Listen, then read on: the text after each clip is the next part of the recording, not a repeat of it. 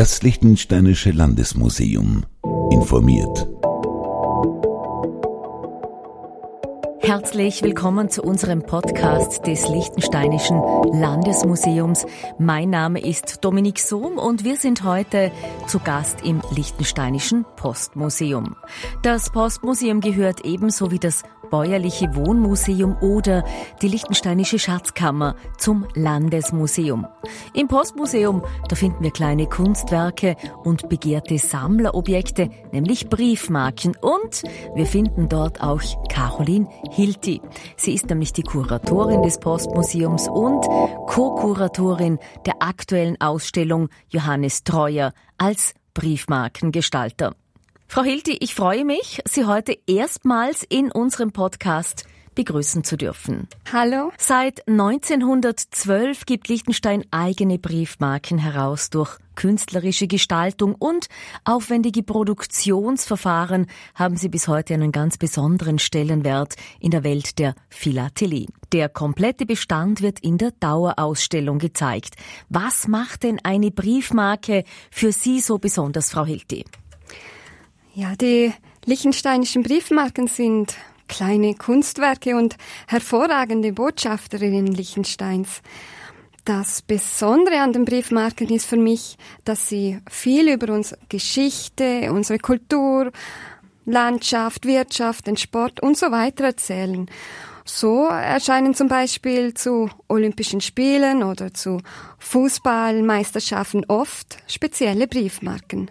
Dadurch werden die Briefmarken selbst zu Zeitzeuginnen und für den Betrachter zu speziellen Erinnerungen.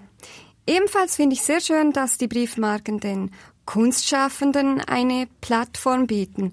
So haben schon zahlreiche Künstlerinnen und Künstler im In- und Ausland Briefmarken für das Land entworfen.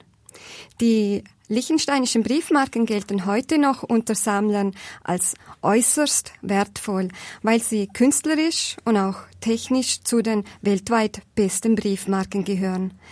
Das Postmuseum zeigt die liechtensteinischen Briefmarken übrigens nicht nur im Postmuseum selbst, sondern wir haben auch einen Online-Briefmarkenkatalog erstellt. Dieser ermöglicht einen weltweiten Zugang zu unseren Marken und enthält zusätzliche Informationen über unsere Postgeschichte oder auch Hintergrundwissen zur Briefmarkenkunde. Frau Hilti, Sie sind Archäologin und Kunsthistorikerin und Sie haben die aktuelle Ausstellung co-kuratiert. Der Bildhauer, Grafiker und Maler Johannes Treuer aus Österreich hat von 1902 bis 1969 gelebt. In seinem Leben, da gab es verschiedene Abschnitte. Einer davon führt nach Liechtenstein, denn bis zu seiner Auswanderung in die USA, das war 1949, lebte er in Vaduz.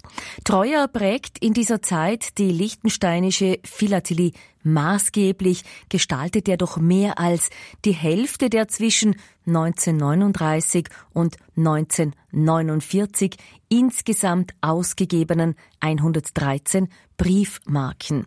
Wie schaut denn diese Sammlung eigentlich aus? Treuer gestaltete über 60 liechtensteinische Briefmarken und bei weiteren zehn war er als Künstler immerhin beteiligt.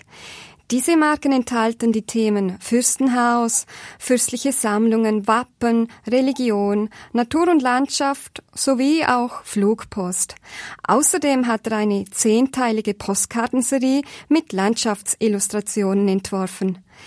Weiters gestaltete er eine Dienstmarkenserie, also es ist zum Frankieren der Dienstpost von Behörden gab Liechtenstein früher spezielle Marken aus. Diese Dienstmarken waren nicht für den privaten Gebrauch zugelassen. Und schließlich hat Treuer auch eine Portomarkenserie und somit alle Arten der in jener Zeit gebräuchlichen Briefmarken gestaltet. Portomarken wiederum waren Marken, welche eigens für die Verrechnung des Nachportos ver verwendet wurden, falls die Briefe unzureichend frankiert wurden.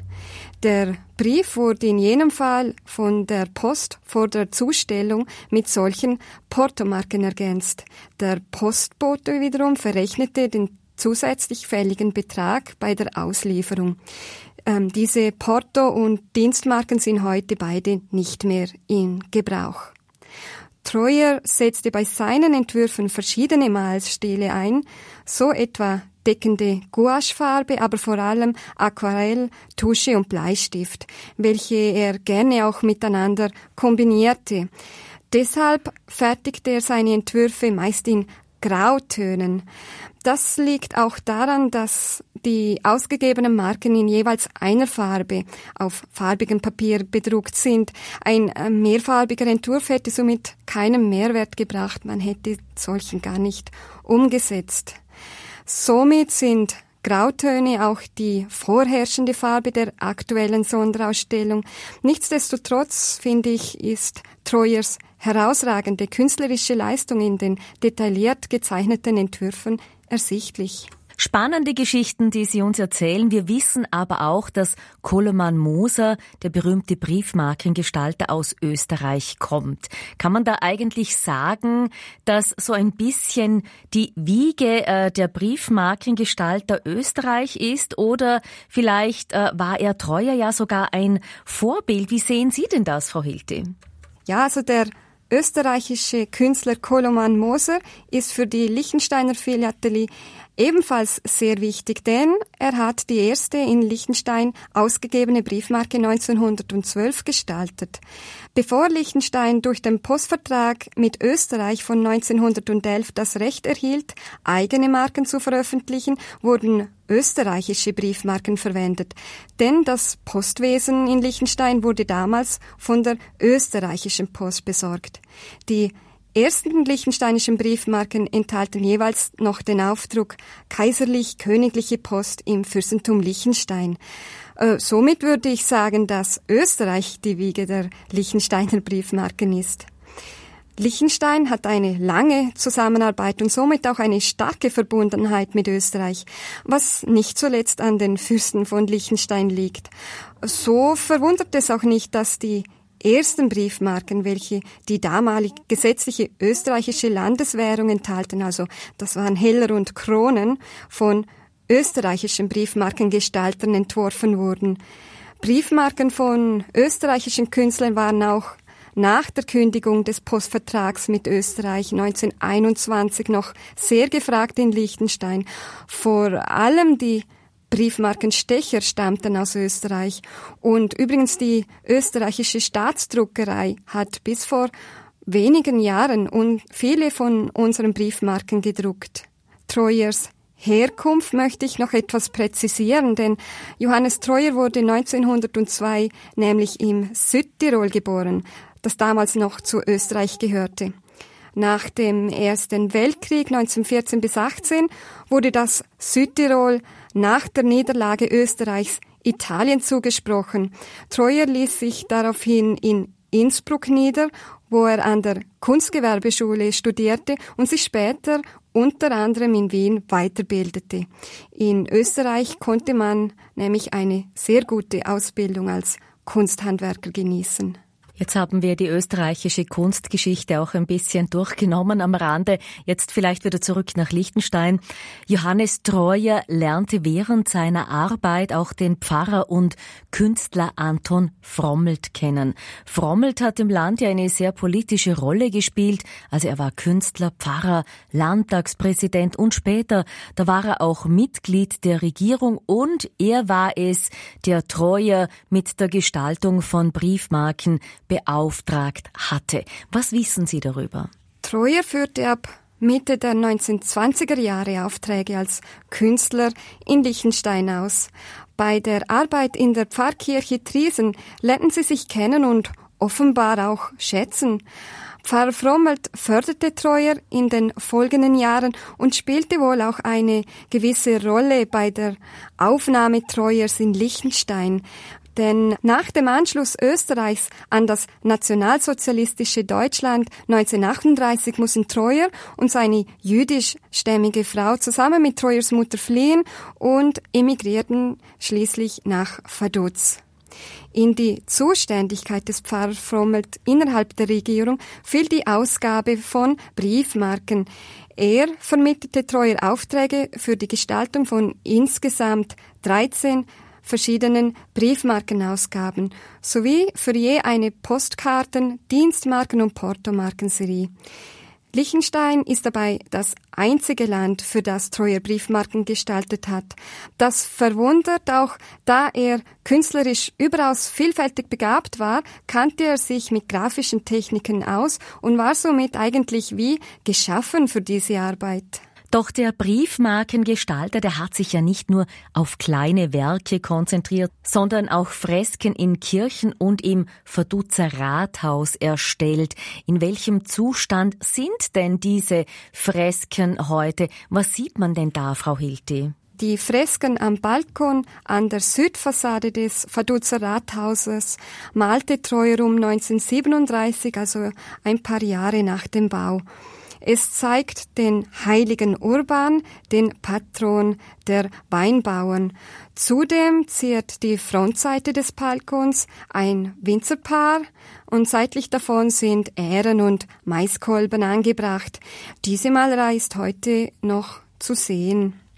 Treuers erste Arbeit in Liechtenstein war das Weihnachtskrippenrelief in der Pfarrkirche in Triesen, welches er nach Entwürfen eines weiteren österreichischen Künstlers fertigte. Weitere von Treuer geschaffene und heute noch ersichtliche Kunstwerke sind die Kreuzigungsgruppe und die Entwürfe für die Glasfenster der Pfarrkirche in Triesenberg sowie das Kruzifix und die Entwürfe für die Glasfenster in der Theresienkirche in Schanwald. Ebenso stammt von ihm die Madonna-Statue in der Kapelle im Steg. Treuer war auch als Buch- und Plakatgestalter tätig. So illustrierte er das 1940 erschienene Liechtensteinische Lesebuch. Das war das damalige Lehrmittel für die Schüler. Die Ausstellung im Liechtensteinischen Postmuseum heißt Johannes Treuer als Briefmarkengestalter. Welche wichtigen Briefmarken hat er denn eigentlich gestaltet? Was ich weiß, ist das Fürstenhaus mit dabei und alle Gemeinden oder auch Wappen. Ja, genau. Treuer konnte unter anderem in drei aufeinanderfolgenden Jahren Briefmarken mit Porträt von allen Fürsten Liechtensteins entwerfen, welche Anfang der 1940er Jahre erschienen sind. Ebenfalls gibt es eine Serie, welche die Geschichte Liechtensteins ab der Gründung der Grafschaft Vaduz 1342 thematisiert. Bei der Briefmarkenserie mit allen elf Gemeinden des Landes wurden insgesamt 14 Briefmarken veröffentlicht, so dass neben den Gemeinden auch das Schloss Vaduz sowie zusätzlich zwei Berggebiete, Valüna und Lavena, als Marken abgebildet wurden. Diese erschienen 1944 und waren ein ideales Werbemittel für unser Land. Die von Treuer gestalteten Briefmarken gelten als sehr gelungen und sind auch heute noch international sehr geschätzt. Als eine sehr wichtige Briefmarke gilt die des heiligen Lucius, der Landespatron Liechtensteins. Die von Treuer gestaltete und vom Schweizer Künstler Karl Bickel Senior gestochene Briefmarke von 1946 wurde zum großen Renner bei Sammlerinnen und Sammlern.